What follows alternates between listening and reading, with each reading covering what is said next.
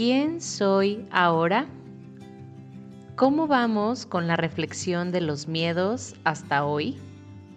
Ayer reflexionamos sobre el miedo al rechazo y antier sobre el miedo al fracaso.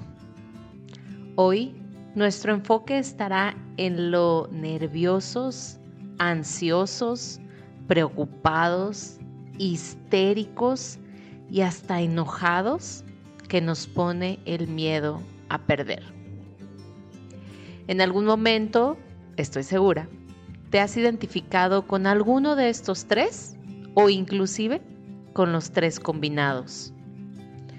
Yo en estos días he sentido una mezcla de todos, pues estoy entendiendo que en procesos de cambios, sin importar si son pequeños o enormes para nuestro sentir, los miedos forman parte de un sistema de defensa con el que nacimos y nos toca recordar que somos más que ellos. Creo que este miedo a perder viene en parte de la creencia a la frase trillada de para siempre. Una pareja para siempre. Un matrimonio para siempre. Una casa para siempre. Un trabajo para siempre cuando realmente nada es para siempre, más que el amor universal, creo yo. Me ha sido de gran utilidad empezar a ver todo como parte de ciclos, ciclos que comienzan, que evolucionan y que eventualmente terminan. Y puedo resignificar los cierres de ciclos, es decir, en lugar de verlos como oscuros, trágicos y tristes, los puedo ver como sanos y hasta necesarios para proseguir evolucionando. Y si entonces vemos nuestras experiencias como ciclos, podemos estar conscientes de que el ciclo continuará su camino, habrá cambios y eventualmente terminará o se disolverá.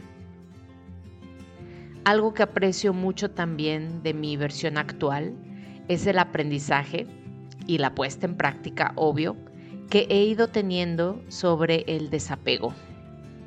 Una práctica muy útil para aminorar el miedo a perder.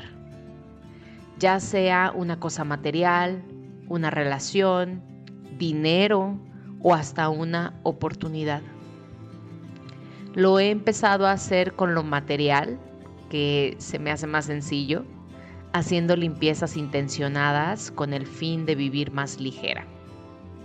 Limpieza de la alacena, el closet, los cajones y progresando así a limpiezas energéticas y emocionales.